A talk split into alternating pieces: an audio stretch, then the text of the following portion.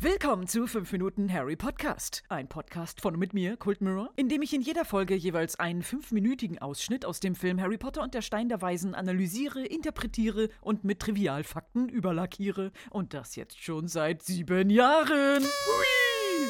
Wenn der Podcast ein Mensch wäre, könnte er jetzt einfache Textabschnitte flüssig lesen und selbstständig Fahrrad fahren. Und er ist damals wie heute gedacht zum Erinnern, zum Kichern, zum Einschlafen, zum Wachbleiben oder zur Hintergrundbeschallung beim Putzen eines Kaninchengeheges. Und jetzt wünsche ich viel Vergnügen bei Folge 26. Wir beginnen in dieser Folge beim Gryffindor-Trio, das durch einen dunklen Raum geht und enden bei Ron, der auf einem Pferd sitzt. Harry, Ron und Hermine haben soeben festgestellt, dass die umherschwirrenden goldenen Dinger mit Flügeln über ihnen gar keine Vögel sind. Hermine, sondern es sind Schlüssel. Und Harry verkündet, dass einer davon mit Sicherheit in die Tür passt. Eine Tür, die wir Zuschauer bis jetzt noch nicht gesehen haben und die auch nach dieser Erwähnung erstmal nicht gezeigt wird. Denn etwas anderes ist für diese Szene im Moment wichtiger, etwas, das sich direkt vor ihnen befindet, nämlich ein Besen. Der ist nicht wie Harrys Nimbus 2000 schön und neu auf Hochglanz poliert und aerodynamisch geformt, sondern alt, staubig und astig. Er sieht aus wie einer der Standard-Schulbesen, die die Kinder beim Flugunterricht mit Madame Hooch zum Üben bekommen haben. Da lagen die Besen allerdings vor ihnen auf dem Boden und hatten nicht so viel Eigenleben und mussten erstmal mit dem Befehl auf überhaupt dazu gebracht werden, ihn in die Hand zu schweben. Aber dieser Besen hier schwebt einfach so von selbst auf der Stelle herum. Eigenartig einladend für einen Ausflug bestiegen zu werden. Aber die Griffys trauen dem Ganzen nicht und gehen sehr vorsichtig darauf zu. Und ich finde es so niedlich, dass Emma Watsons Vorstellung davon, vorsichtig und ängstlich zu gehen, bedeutet, dass sie die Arme weit von sich abstreckt und die Finger spreizt und so ein typisches Cartoon-Schleichen macht. Die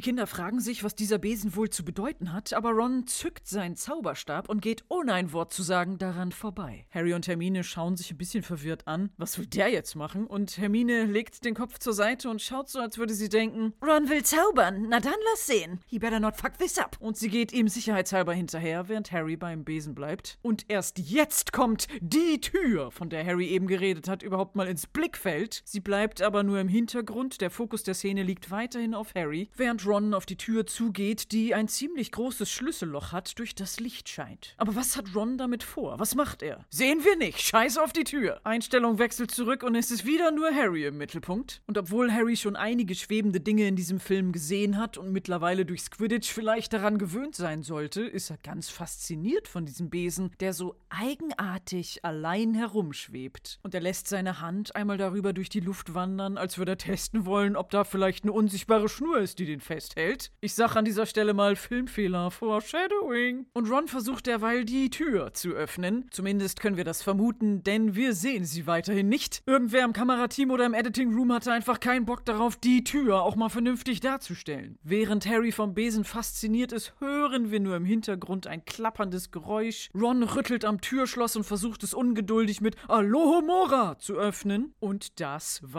der letzte gesprochene Zauberspruch in diesem Film. Oculus reparo vingadium leviosa alohomora lacanum inflammare. Was habe ich mich herumgequält mit Fake-Latein und Madagassisch? Ab jetzt kommt nur noch nonverbale Magie. Alle Sprüche, die ich eben gesagt habe, kamen von Hermine. Sie hat in diesem Film am meisten Magie gewirkt. Ron hat es ein paar Mal kläglich versucht, Vingadium Leviosa hat er beim Troll aber hingekriegt. Und Harry Potter, Hauptcharakter und Titelgeber dieser Geschichte über Zauberlehrlinge, die an eine Zauberschule gehen, hat im ganzen Film nichts gezaubert. Nichts. Er konnte auf dem Besen fliegen. Er hat ein bisschen Vingadium Leviosa geübt, da ist aber nichts passiert. Und das einzige Mal, wo er sowas wie ein Zauber gewirkt hat, war, als er mit seinen Gedanken die Glasscheibe vom Schlangengehege im Zoo verschwinden lassen hat, weil er sich so über Dudley aufgeregt hat. Man könnte fast sagen, er hat bei den Dursleys mehr Magie gewirkt als bei seinem ganzen Schuljahr in Hogwarts. Bei Ron klappt's mit Alhomora auch nicht so richtig. Er kriegt die Tür einfach nicht geöffnet und erst nachdem all seine Versuche vorbei sind, sehen wir ihn und die Tür endlich mal. Er dreht sich davon weg und sagt verlegen zu Hermine, die das Ganze aber aufsichtigt hat, naja, ein Versuch war es wert. Und sie regt sich auf. Ah, was sollen wir nur tun? Da oben fliegen tausende Schlüssel rum. Also, erstens mal, wow, eine Tür, die sich nicht mit Alohomora öffnen lässt, die verschlossen ist, mit dem Schlüssel. Was ist das denn für ein komplett verrücktes Konzept? Boah, weißt du, was abgefuckt geil gewesen wäre, wenn die Tür zu Fluffy sowas hätte? Damit nur Leute, die einen fetten Schlüsselbund haben und Titelbesitzer besitzen wie, sagen wir mal, Hüter der Schlüssel da überhaupt rein können. Und zweitens mal, tausende Schlüssel ist doch recht übertrieben von Hermine. Ich habe mir den Frame mit den Schlüsseln über ihnen mal genauer angeguckt. Das sind nicht 1000 D-Schlüssel, das sind nicht mal 1000.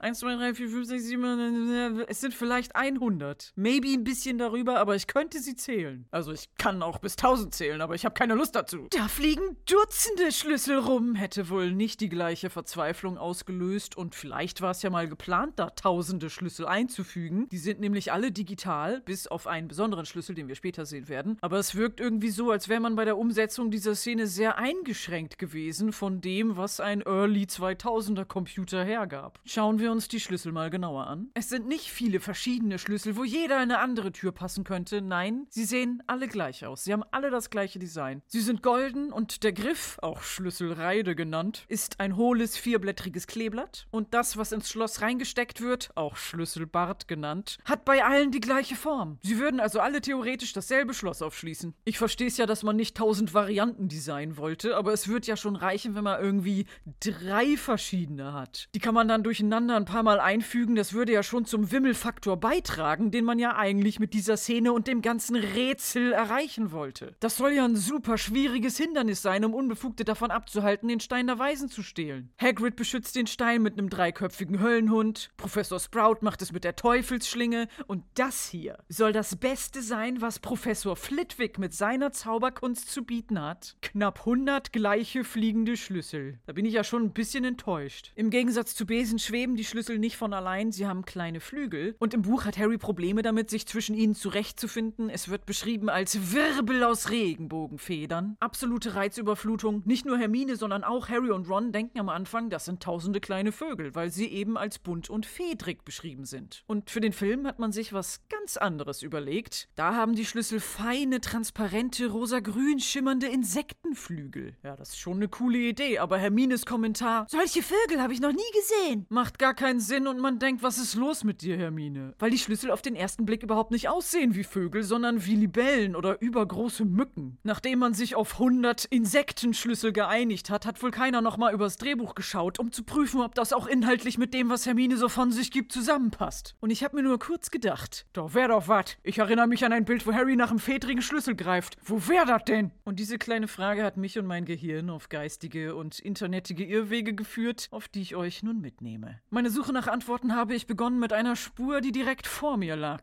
Du wär dat! Seit 20 Jahren habe ich so einen ollen, giddeligen Pappkarton mit so einem schön gemalten Harry und Hogwarts-Schloss drauf. Und in dem Karton ist ein uraltes Glitzer-Sticker-Pack, auf dem Harry zu sehen ist, der nach einem fedrig geflügelten Schlüssel greift. Die wurden ja nicht von irgendwem gemacht. Das ist Official Warner Bros. Merchandise, das sie selbst schon vor dem Film verkauft haben. Irgendwer hat das genehmigt. Mit Copyright-Zeichen und allem. Und dann wollte mein Gehirn nur mal eben rausfinden, wer diese ganzen Illustrationen, die ich mit frühem 2000er Harry Potter Merch in Verbindung bringe, eigentlich gezeichnet hat. Das ist doch bestimmt eine Information, die sich ganz, ganz kurz und leicht rausfinden lässt, dachte ich. Da stößt man natürlich erstmal auf die Künstler der Buchcover, die schon seit den End-90ern das, was in den Büchern steht, in Bildform umsetzen. 1997 erschien der erste Band, nach langem Hin und Her, weil es eigentlich kein Verlag haben wollte. Das OG britische Cover wurde gemalt von Thomas Taylor, der damit beauftragt wurde, obwohl er gerade mal mit dem Kunststudium fertig war und davor noch nie einen bezahlten Job hatte, weil man nicht geglaubt hat, dass das Buch je Erfolg haben wird. Als das Buch dann wieder erwarten mehr Popularität bekommen hat, ist es ein Jahr später in Deutschland und den USA erschienen. Die Künstlerin des deutschen Covers ist Sabine Wilham und die des US-Covers ist Mary Grandpré. Letztere hat auch die Kapitelillustration gemacht und ihre Illustrationen wurden damals auch für buchinspiriertes Merchandise benutzt. Sie hat den Schlüsseln übrigens auch Federflügel gegeben. 1998 ist das Buch in den USA erschienen und im gleichen Jahr kauft Warner Bros. die Rechte für die Verfilmung der Bücher. Der Film selbst kommt aber erst 2001 raus. Wir haben also eine wundersame Spanne von circa drei Jahren, in der Warner Bros. natürlich schon mal irgendwie Kohle mit der Lizenz machen wollte. Und aus dieser Zeit sind meine Sticker, aber sie sind nicht von Mary Grandpré. Und hier bin ich auf Irrwege geraten. Ich wollte wissen, wer war das? Wer war Konzeptzeichner? Und es tauchten mehrere Namen auf, darunter Mark Brad und Fred Bode. Natürlich, in so einer Marketingabteilung arbeiten mehrere Personen. Der Fred hat die ersten Bleistiftzeichnungen gemacht und der Mark hat das Ganze dann schön farbig gestaltet und ausgefüllt mit Pastellkreide. Und dieser Stil ist dann prägend geworden für alles, was an Harry Potter Merch noch vor dem Film rausgekommen ist. Okay, cool, jetzt weiß ich, wer die Bilder von meinen Stickern und dem fast zerfallenen Karton Karton gemacht hat. Ich schau nur noch mal eben nach weiteren Konzeptzeichnern von damals. Das interessiert mich jetzt. Und dann bin ich ausgerechnet auf DeviantArt gelandet bei einem Künstler namens Jerome K. Moore, der dort Zeichnungen gepostet hat, die vor vielen Jahren von Warner Bros. in Auftrag gegeben, aber gar nicht benutzt wurden. Und Jerome hatte in der Beschreibung zu den Bildern ein bisschen Tee zu spillen. Oh, verschütt den Tee, Jerome, ich will alles hören. Die Warner Bros. Marketingabteilung war recht unsicher mit dem Umgang der Harry Potter Lizenz. Anstatt bis der Film rauskommt zu warten und einfach weiterhin das Merch mit Bildern von der amerikanischen Buchcover-Illustratorin Mary Grandpré zu benutzen, wollte man was Eigenständiges, ganz Neues haben. Ausschließlich für Produktverkauf wurde eine teure neue Abteilung ins Leben gerufen, mit dem Wissen, dass bald ein Film rauskommt. Die gemalten Charakter sahen dann nicht aus wie die Schauspieler und auch nicht wie die Bilder, die man vorher von den Büchern kannte. Und aus dem Grund wurden manche Illustrationen, an denen die Künstler sehr lange gearbeitet hatten, dann doch nicht genommen, weil man bestimmte Details gar nicht so haben wollte. Ohne diese Details vorher klarzumachen, denn man wollte ja einen ganz eigenen Stil. Und jeder, der schon mal kreative Auftragsarbeiten gemacht hat, weiß, wie sich das anfühlt. Nimm dieses Gefühl und multiplizier das mal eine Million. Denn Millionen sind in dieser Abteilung und dann direkt ins Klo geflossen. Die ganze Abteilung wurde eingestampft, sobald der Film erschienen war und jede Menge Geld wurde für nix ausgegeben. Da kann man es dem Jerome nicht verübeln, dass er ein bisschen gereizt war. Aber ich war fröhlich, denn jetzt wusste ich endlich, dass Jeromes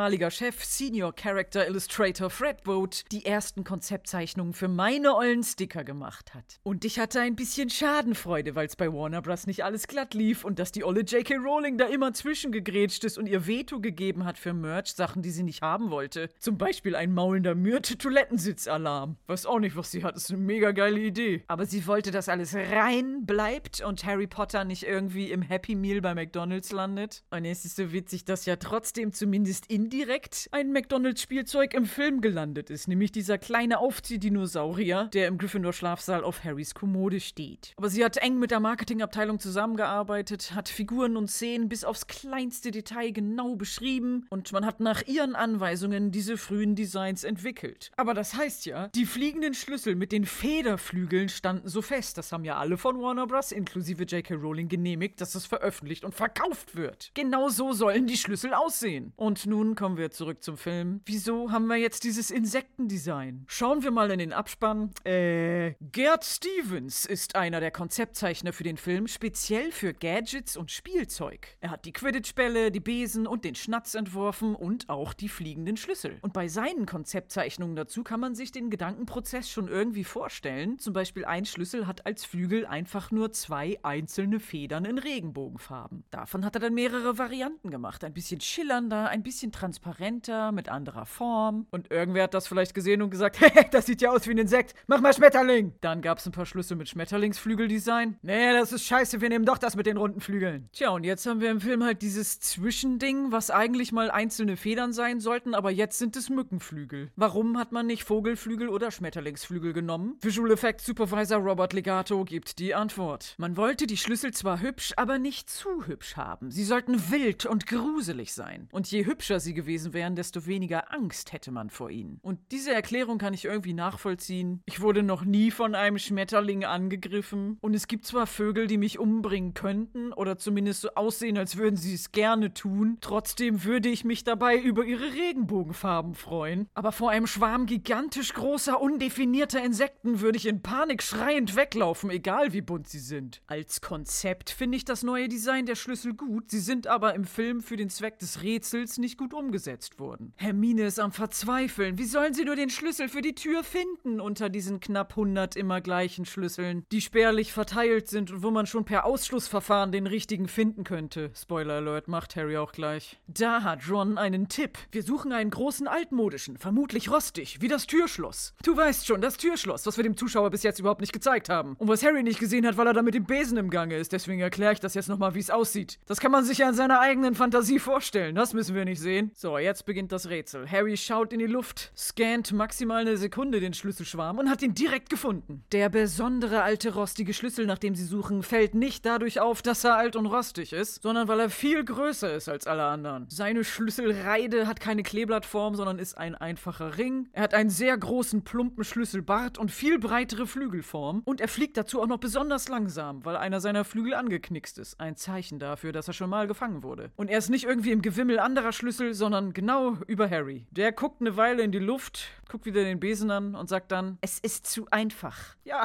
Harry, da hast du recht. Das war jetzt kein Zauberkunststück, den Schlüssel da rauszufiltern. Das war jetzt das erste Hindernis, was sich Professor Flitwick überlegt hat. Das nächste folgt zugleich, denn man muss den Schlüssel ja auch irgendwie bekommen. Wie gut, dass da ja schon ein fliegender Besen bereitsteht. Wieso ist der da? Wenn man den Stein der Weisen wirklich beschützen will, wieso gibt man den Eindringling dann ein Hilfsmittel, um den Schutz zu umgehen? Wäre es nicht besser, den Besen wegzulassen und nur diejenigen, die befugt sind, den Stein zu holen und das Rätsel kennen, nehmen dann vielleicht einen mit? Oder man macht ihn unsichtbar oder man stellt ihn in irgendeinen Schrank und für den braucht man dann wieder einen Schlüssel.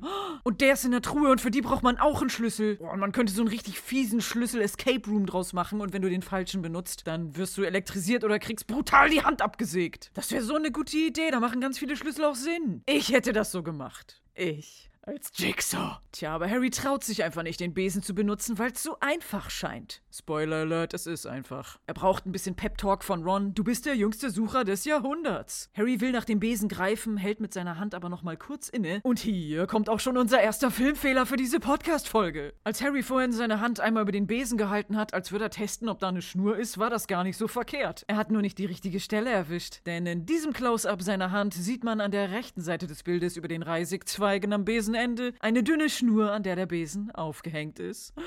Filmfehler! Harry greift nun nach dem Besen, von dem dadurch einiges an Staub abrieselt, der schwebt schon eine Weile hier, und in dem Moment, als seine Hand den Besenstiel berührt, verändert sich das Rauschen der Flügel. Harry schaut überrascht in die Luft, die Schlüssel drehen durch und im Sturzflug fliegen sie alle genau auf ihn zu. Und ja, Harry setzt sich trotzdem auf den Besen, haut so ein bisschen mit seiner Hand die Schlüssel weg. Hermine und Ron stehen an der Tür, gucken sich das an, werden nicht angegriffen und Ron kommentiert etwas besorgt. Das macht die Sache nicht gerade einfacher. Wisst ihr noch, wie die Kinder beinahe vom Hund gefressen wurden? Oder als Ron in der Teufelsschlinge saß und Harry daneben stand und gesagt hat, das macht die Sache nicht gerade einfacher. Nee, da haben alle geschrien und um ihr Leben gefürchtet und Ron wäre beinahe gestorben. Flitwicks Sicherheitsvorkehrung ist halt doch recht einfach. Die Sache geht gerade eigentlich nicht noch einfacher. Hast du vollkommen recht, Ron. Die Schlüssel umschwirren Harry versuchen gar nicht nicht geschnappt zu werden, sondern eher das Gegenteil. Sie wollen ihn angreifen und daran hindern, den besonderen Schlüssel zu bekommen, was diesen dann nochmal offensichtlicher Preis gibt, selbst wenn Harry ihn nicht vorher schon super leicht entdeckt hätte. Und so einen Haufen Metallschlüssel gegen den Kopf zu bekommen, tut bestimmt doll weh, aber eine wirklich lebensbedrohliche Gefahr wie ein dreiköpfiger Hund oder ein Tentakelmonster, was einen erwürgt, ist das nun nicht. Sie sind recht harmlos, sie haben ihren Grusel-Insektenfaktor verwirkt und werden von Harry weggeklatscht wie lästige Mücken. Im Buch verhalten sich die Schlüssel wie ein Schwarm echter Vögel, der aufgeschreckt wurde. Sie flattern vor Harry weg und sind eigentlich nicht zu fassen und wenn doch, dann picken sie nach einem. Und um nochmal kurz zum Thema frühe Illustrationen zurückzukommen. 1999 ist auch die japanische Version des Buches erschienen. Der Künstler Dan Schlesinger hat dazu das Buchcover und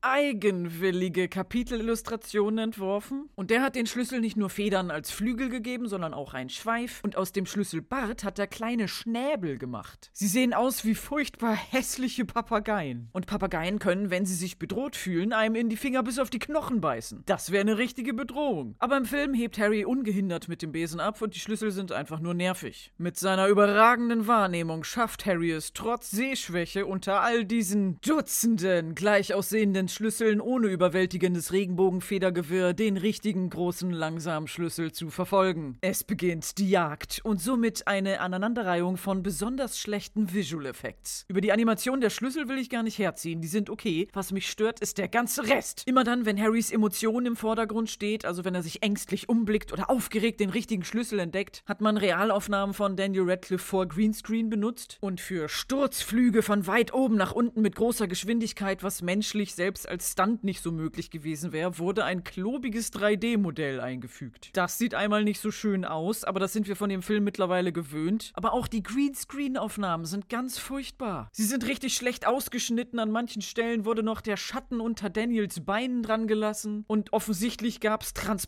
Transparenzfehler oder so in der Datei. Sowohl auf Harry als auch auf seinem Besen sind in Bereichen, wo es besonders hell sein sollte, schwarze Pixelfragmente. Die wurden einfach drin gelassen, hat keiner nochmal mit weiß drüber gemalt. Und ich gucke mir das ja immer Frame für Frame genau an und an einer Stelle war ich total verwirrt. Harry fliegt an einer Säule vorbei und es wurde ein paar Frames lang so drei Viertel von Harry ausgeschnitten und wieder eingefügt. Sein Kopf, sein Oberkörper und sein Ärmel sind für kurze Zeit versetzt, so dass ein Ärmelausschnitt nicht ganz auf seinen Arm passt und irgendwie um ein paar Zentimeter verschoben wurde. Und es sieht aus, als würde Harry einen Pappausschnitt von seinem eigenen Pulli vor sich hertragen. Wieso? Was ist da schiefgegangen? Das muss ja irgendwas mit der Säule zu tun haben, an der er vorbeifliegt. Vielleicht gab es in der Greenscreen-Aufnahme Beleuchtungs- oder Schattenprobleme. Und um das zu überspielen, hat sich jemand gedacht, ja, dann nehme ich einfach einen Teil von dem vorherigen Frame, schneid das ein bisschen aus und klebe das da drüber. Das merkt doch keine Sau. Und die eigentliche Hauptaktion dieser Szene, die Lösung des Rätsels, wie Harry heroisch den Schlüssel einfängt, ist nicht eine Aufnahme von Daniel, sondern das macht das blöde 3D-Modell. Gerade in diesem Moment hätte ich doch Harrys Gesicht gezeigt. Ich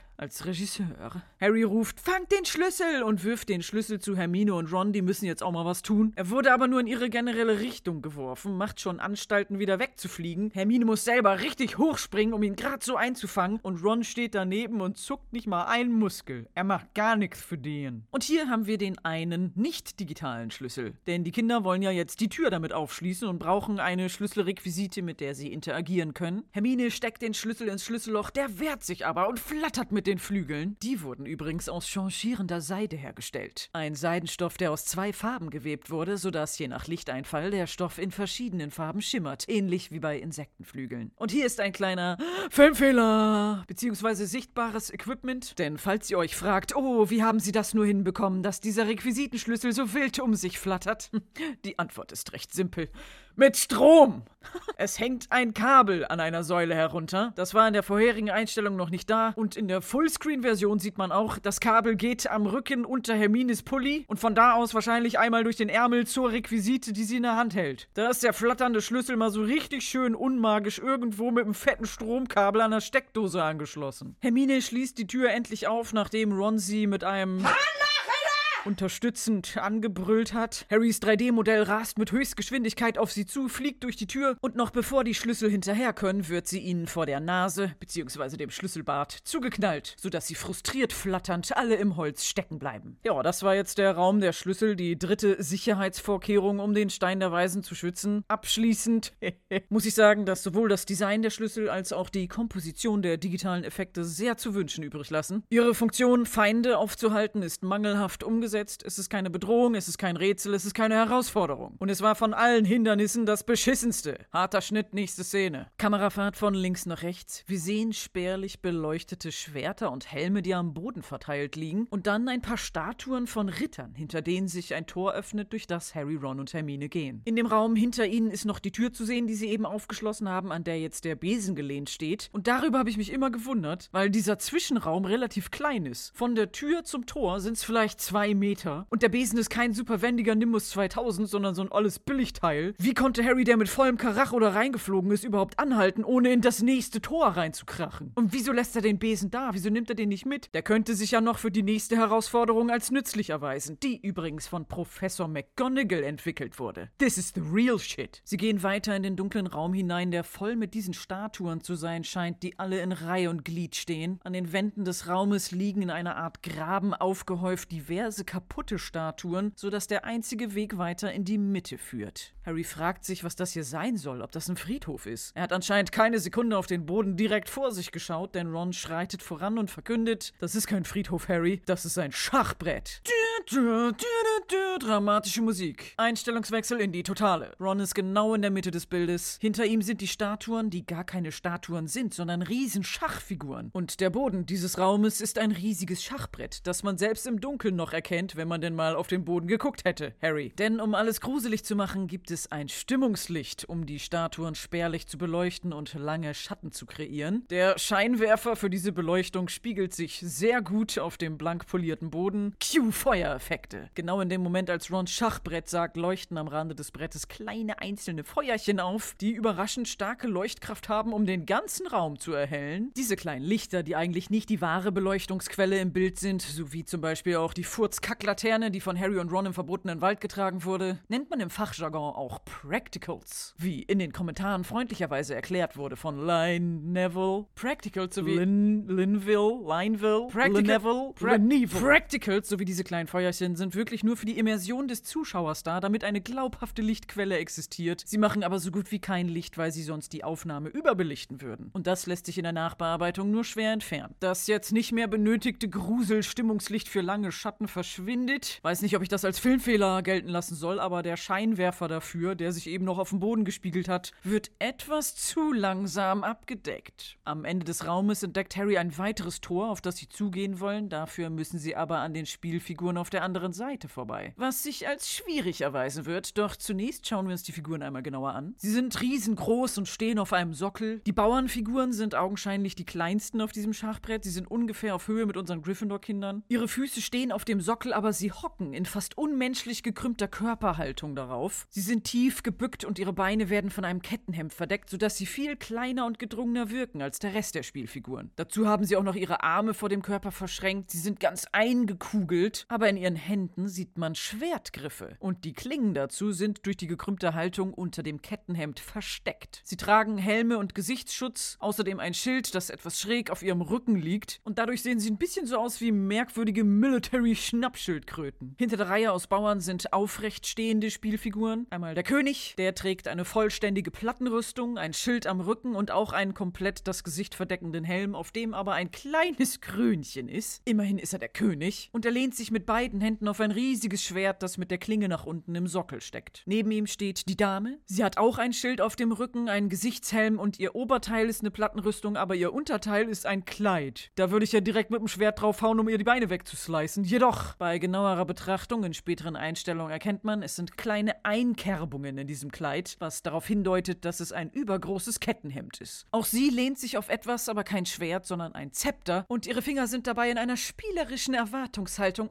abgespreizt, als könnte sie es kaum erwarten, dich zu vernichten. Neben König und Dame hätten wir noch die beiden Läufer. Die tragen zusätzlich zur Plattenrüstung auch noch eine Bischofsrobe. In ihren Gesichtshelm ist eine Bischofshaube integriert. Mit der einen Hand halten sie segnend zwei Finger gen Himmel und mit der anderen halten sie einen Bischofsstab, um all ihre Schäfchen zu leiten. Cyril?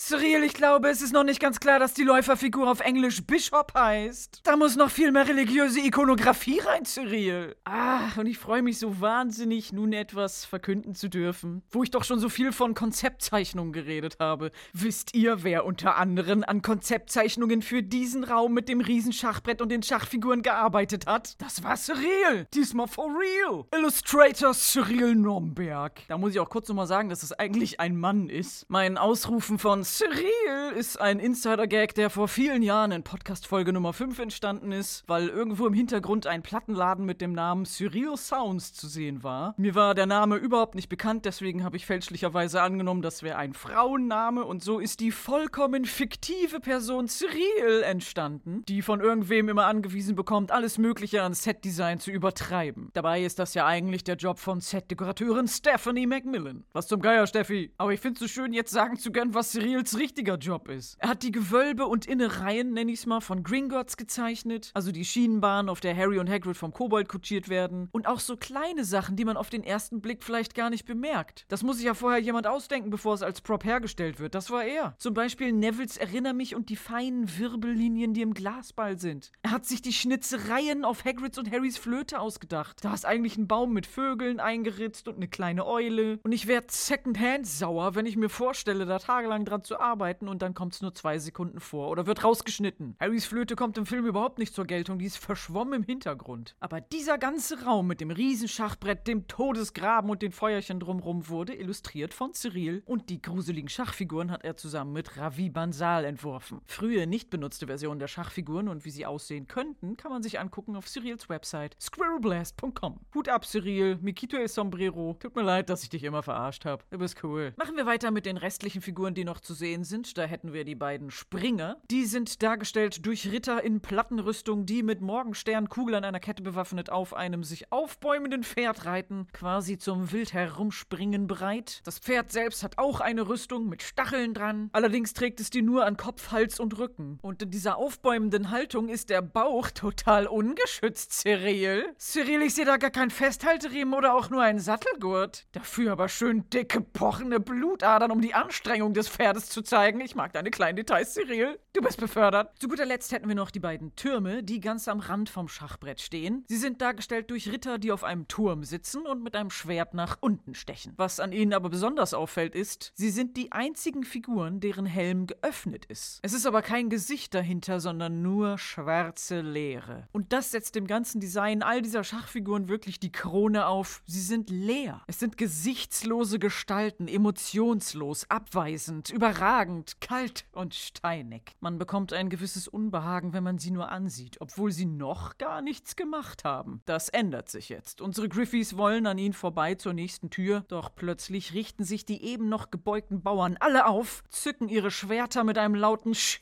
und versperren ihnen den Durchgang. Langsam gehen die Kinder zurück auf ihre Seite des Schachbretts und die gegnerischen Bauern verwandeln sich zurück in ihre Ursprungsposition mit verschränkten Armen. Hermine gibt erstmal genau wie im Raum der Schlüssel auch ein verzweifeltes Was sollen wir jetzt tun? von sich. Das ist so ihr Ding heute, die Einstiegsfrage stellen, damit jemand anderes spontan die Antwort geben kann, um dem Zuschauer zu erklären, was passiert. Und das macht Ron auch und er verkündet, ist doch ganz klar, oder? Wir müssen uns durch den Raum spielen. Am Rand über die kaputten Statuen klettern. Nein, Harry, wir müssen Schach spielen. Das Schachbrett ist aber nur in der Mitte des Raumes. Warum gehen wir nicht erstmal am Rand lang, Ron? Äh, Wieso klettern wir nicht durch den Graben, der einmal um das ganze Schachbrett rum zur anderen Tür führt, Ron? Ähm, äh, Wer hat sich denn bitte ausgedacht, dass ein Haufen kaputter Spielfiguren und Geröll ein Hindernis für einen Elfjährigen wäre? War es Professor McGonagall? Denkt sie, das ist Hüftbruchrisiko? Können die Schachfiguren das Schachbrett überhaupt verlassen? Müssen sie auf ihrem Sockel bleiben? Wie weit geht der Wirkungsbereich der Waffen? Kann ich nicht den Besen von eben nehmen und einfach drüber fliegen? Öffnet sich die andere Tür nur, wenn man das Schachspiel gewinnt oder braucht man auch einen Schlüssel dafür? Hat einer von euch den besonderen Schlüssel noch, für den ich eben mein Leben riskiert habe? Schachspielen ist mega kompliziert, Ron. Können wir nicht erstmal irgendwas anderes ausprobieren? Das muss mir nochmal genauer erklären, Ron.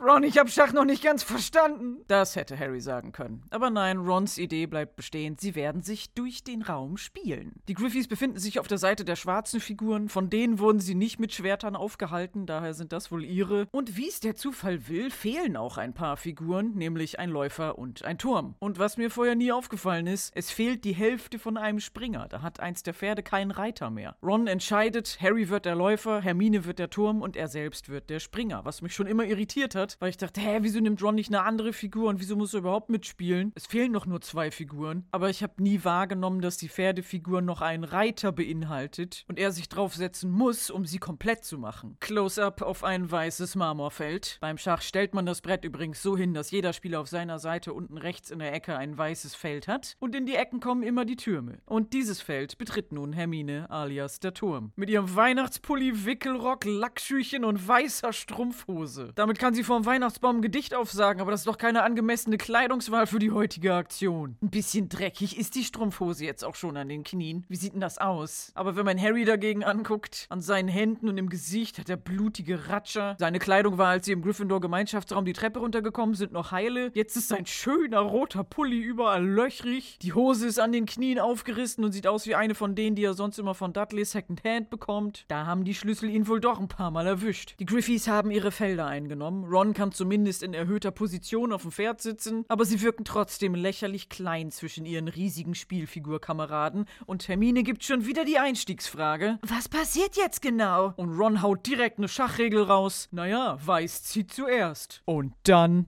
Dramatische Pause. Kamera fährt auf Ron zu. Sie kommt immer näher und näher. Endgültig ist sein Gesicht in Nahaufnahme. Anschwellende Musik. Wird gespielt. Einstellungswechsel in die Totale und wir sehen das Schachbrett in Gänze. Ein militärischer Trommelmarsch schwingt in der düsteren Musik mit. Und als hätte der Raum darauf gewartet, dass Ron endlich seinen Satz zu Ende spricht, gleitet einer der weißen Bauern von selbst auf sie zu in die Mitte des Schachbretts. Der Bauer ist übrigens die schwächste Figur und darf sich immer nur ein Feld nach vorne bewegen. Außer ganz am Anfang, da darf er ein einen Doppelzug machen, was Weiß hier getan hat. Der weiße Bauer ist aus seiner Grundposition E2 zwei Felder nach vorne auf E4 gerückt. Hermine fragt mal kurz nach, ob das hier eigentlich wie echtes Zauberschach sein könnte. Wir erinnern uns zurück, als sie Harry und Ron beim Spielen in der großen Halle zugeguckt hat, haben sich die Figuren gegenseitig kaputt gehauen. Und um zu testen, ob es diesmal auch so ist, ruft Ron einer seiner Bauernfiguren zu: Du da, D5! Sein Bauer aus Grundposition D7 bewegt sich in einem Doppelzug auch zwei Felder nach vorne auf D5, kommt schräg vor dem weißen Bauern zum Stillstand und befindet sich somit in dessen tödlichen Wirkungsbereich. Denn Bauern schlagen diagonal nach vorn. Jetzt ist Weiß wieder am Zug. Der weiße Bauer holt mit seinen Schwertern aus und durchsticht in einem Schwung den Körper seines Gegners. In mehreren Einstellungen sehen wir, wie Rons Bauer Bauer zerstört wird. Das Schild von seinem Rücken ist zerbrochen und fliegt zur Seite. Der Kopf wird abgetrennt und die ganze Figur zerfällt zu Steinbrocken. Hermine beißt vor Schreck die Zähne zusammen. Alle kriegen eine ganze Ladung Staub ab und Ron stellt fest, doch, das ist ganz genauso wie Zauberschach. An Hermines und Harrys Blicken kann man erkennen, dass ihnen jetzt gerade bewusst wird, dass sie Teil eines brutalen Spiels geworden sind, in dem sie gegen Steinfiguren, die dreimal so groß sind wie sie, kämpfen müssen und dass es sehr gut möglich wäre, dass sie von einer der vielen Waffen zermetzelt werden. Der Zug, den Ron gemacht hat, nennt man übrigens skandinavische Verteidigung. Oh,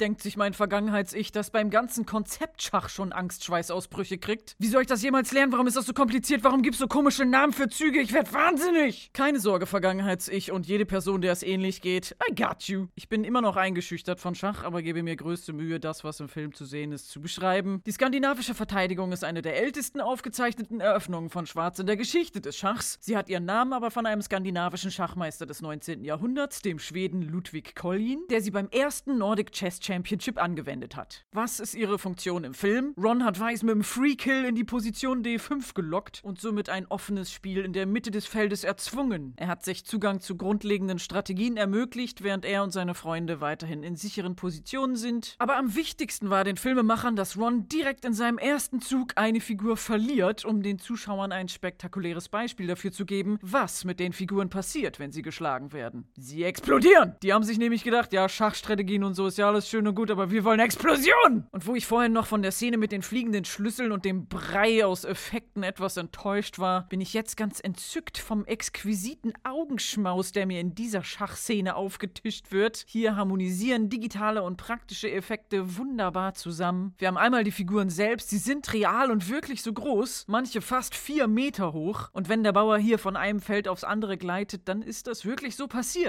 Da sind Rollen unten dran und die Riesenfiguren wurden dann per Funk langsam, aber präzise herumgefahren. Und auch die Explosionen sind real. Allerdings ohne Feuer und Sprengstoff, immerhin sind Kinder in der Nähe. Die Figuren wurden aus Ton angefertigt und dann per funkgesteuertem Luftkompressor kontrolliert in die Luft gejagt. Alles wurde genau geplant, selbst die abgesprengten Steinbrocken, die dann auf dem Boden landen, wurden extra dazu geformt, um nichts dem Zufall zu überlassen. Das Einzige, was die Figuren nicht in echt machen konnten, waren Armbewegungen. Deshalb wurden sie eingescannt, mit all ihren Texturen so übernommen und im Computer nachgebaut, sodass man dann eine wirklich detailreiche digitale Figur hatte, die bedrohlich mit Schwertern um sich haut. Also in dem Moment, wo die Figuren ihre Waffen ziehen, ist es Visual Effekt, aber wenn sie sich auf dem Schachbrett bewegen und explodieren, ist es ein Special Effekt. Das ist wirklich so vor der Kamera passiert. Was den Kinderdarstellern natürlich auch dabei hilft, Angst darzustellen. Wenn jetzt Chris Columbus kommt und einem einen grünen Tennisball vor die Nase hält und sagt, fürchte dich davor, ist es, glaube ich, ein bisschen schwieriger darauf zu reagieren, als wenn in echt eine 4-Meter-Figur mit Schwert auf einen zukommt. Da würde ich mal behaupten, dass die Blicke von Unbehagen, die man auf Harrys und Hermines Gesicht sieht, gar nicht so geschauspielert sind. Normalerweise, wenn im Schach eine Figur die andere schlägt, stellt sie sich auf deren Platz und die geschlagene wird vom Brett genommen. Das sehen wir aber im Film nicht. Wir sehen weder, wie der weiße Bauer D5 einnimmt, noch wie irgendwer oder irgendwas die kaputten Teile von Rons Bauern entfernt. Die bleiben da jetzt liegen. Und obwohl ich mir Basic-Schachkenntnisse durch Tutorial-Seiten für Kinder angeeignet habe,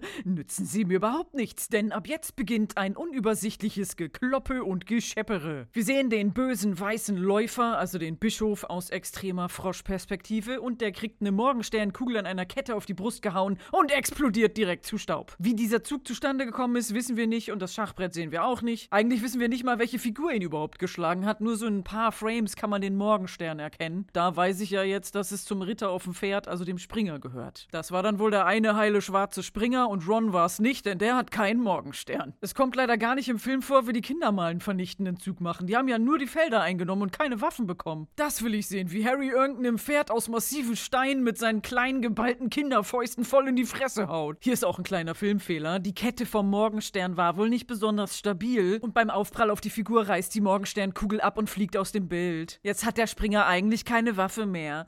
Filmfehler! Reaction Shot von Hermine, die sich mal wieder erschreckt. Als nächstes sehen wir die schwarze Dame, die offenbar immer noch oder wieder in Grundposition steht, denn neben ihr sind König und Läufer und man sieht im Hintergrund das Eingangstor, das heißt, sie sind immer noch am Anfang des Brettes. Sie kriegt von einem Bischofsstab, den man verschwommen in ein paar Frames sieht, aufs Maul. Das war dann wohl der andere noch übrig gebliebene weiße Läufer. Und noch bevor der Stab die Dame überhaupt berührt, fliegen schon die Fetzen und der Staub wird aufgewirbelt, Steine werden von der Seite ins Bild geworfen. Da hat die Drucklufttechnik ein bisschen zu früh den Knopf gedrückt, aber egal. Rons Dame ist zerstört und Teile ihres Zepters fliegen davon. Oh je, dabei ist das die stärkste Figur, denn Damen dürfen in jede Richtung beliebig viele Felder weit ziehen. War es ein großer Verlust für Ron oder ein geschickter Schachzug? Wissen wir nicht, denn die anderen Züge haben wir gar nicht gesehen. Ron ruft Turm nach E4. Es folgt ein extremes Close-up von einem weißen Zügelriemen. In mehreren Einstellungen sehen wir, wie dem weißen Springerpferdchen in einer Staub- und Steinexplosion der Kopf abgesprengt wird und im Graben bei den anderen zerbrochenen Figuren landet. Und ich bin mir nicht sicher, ob das wirklich von Rons Turm ausgelöst wurde. Das, was das Pferd zerstört, sieht nämlich ein bisschen aus wie der Knauf von einem Zepter. Dabei haben wir doch gesehen, dass die schwarze Dame, der das Zepter gehört, zerstört wurde. Es kann natürlich sein, dass Ron irgendwann mit einem Bauer die Grundreihe des Gegners erreicht hat. Wenn das passiert, darf man den nämlich umwandeln und durch irgendeine beliebige Figur außer den König austauschen. Meistens nimmt man dann die Dame. Trotzdem ist es irritierend, wenn zuerst von dem Turm die Rede ist und dann doch die Dame irgendwas macht. Wir springen immer wieder planlos durch die Zeit und übers Schachbrett und das Spielgeschehen wird immer unübersichtlicher. Ron ruft Bauer nach C3. Schwarzer Bauer bewegt sich, Harry guckt hinterher, weißer Bauer haut. Explosion! Reaction-Shot von Hermine, sie erschreckt sich. Schon wieder. Close-up von einem Morgenstern. Er macht überhaupt nichts, wir sehen ihn einfach nur im Close-up. Gehört er zu weiß, gehört er zu schwarz, wer wird damit angegriffen? Ach, ist doch egal. Absolut nichts passiert damit. Den einfach in Großaufnahme zu sehen, sollte für Kinder schon beängstigend genug sein. Nahaufnahme vom schwarzen Läufer. Undefinierte Explosion. Weißes Springerpferdchen wird von irgendwem angegriffen und explodiert. Schwarzer Turm im Vordergrund. Weiße Dame dreht sich langsam zu ihm um. Harry steht relativ nah am Geschehen und duckt sich verängstigt, als die Dame ihr Zepter hebt und den Turm damit in mehreren Einstellungen zu Staub und Schutt verarbeitet. Ron sitzt auf seinem Pferd und muss vom ganzen Staub blinzeln. Ach, das war jetzt ganz schön viel chaotische Action. An diesem Punkt kann man mal erwähnen, dass alles, was bis jetzt so auf diesem Schachbrett passiert ist, eigentlich mal Sinn gemacht hat und feinfühlig von jemandem, der auch was von Schach versteht, ausgedacht wurde. Das war Jeremy Silman, ein internationaler Schachmeister, der seine Erfahrung zur Arbeit an diesem Film auf seiner Website geschildert hat. Er hat sich am Anfang noch gefreut, dass sie ihn zu Rate gezogen haben, weil er sich schon immer aufgeregt hat, beziehungsweise sich lustig gemacht hat, wenn in Filmen oder Serien Schach gespielt wird, aber offensichtlich niemand Ahnung davon hatte und es schon damit anfängt, dass sie das Schachbrett falsch aufstellen. Und dann dachte er, geil, jetzt kann ich endlich mal alles richtig machen. Er hat tagelang überlegt, welche Züge im Film passieren müssen, um der Handlung im Buch zu entsprechen und wie man das realistisch darstellt. Im ersten Zug sollte Ron direkt eine Figur verlieren und im weiteren Verlauf sollten möglichst viele Figuren besiegt werden, damit die zur Freude der Filmemacher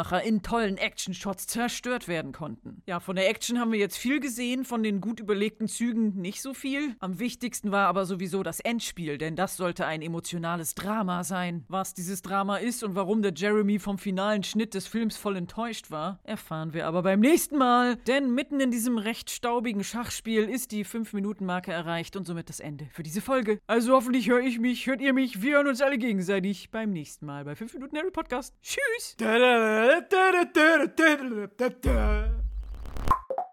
Das war ein Podcast von Funk. Und hier sind Outtakes. Harry, Ron und Rem Remine. Remine und Hon. Also ich kann auch bis 1000 zählen, aber ich habe keine Lust dazu. Na wirklich, ich kann bis 1000 zählen. Aber vor einem Schwarm riesengroßer, undefinierter Insekten würde ich schreiend weglaufen, egal wie groß sie sind. Ich meine, egal wie bunt. Sind das sehr, sehr kleine Insekten? Egal. Egal wie groß sie sind, ich laufe weg. Harry schaut überrascht in die Luft. Die Schlüssel drehen durch und im Schlurz Schlurzflug. und dann ein paar Statuen von Rittern. Hinter denen öffnet sich ein Tor, durch das Hermine und Ron und Harry gehen. Habe ich Harry einfach ausgelassen. Ja, unsere beiden Hauptcharakter, Hermine und Ron. Und dann ein paar Statuen von Rittern. Hinter denen öffnet sich ein Tor, durch das Harry und Hermine und Ron in den Raum kommen. Harry, Hermine und Ron. Das ist doch nicht. Ich muss es, glaube ich, umändern. Ja, das Harry, Ron und Hermine, das, hört, das fühlt sich besser an, wenn ich das ausspreche. Harry, Ron und Hermine. So ist die Hierarchie. Die Bauern, augenscheinlich die kleinsten Figuren auf diesem Schachbrett, sind ungefähr auf Höhe mit unserem. Au! Neben König und Bahne. Bahne? Da Dame. König. Und die Banane. Wir erinnern uns zurück, als sie Harry und Ron in der Oh je. Ach, denkt sich mein Vergangenheits-Ich, das beim gesamten Konzept Schach schon Schwanz Schwanzausbrüche kriegt, du. Kameraschwenk vorbei an einem Pferd und im Ritter mit Morgensternrakete. Rakete? Wie schön, ihr habt Schwerter? Wir haben fucking Raketen. Bazookas haben wir.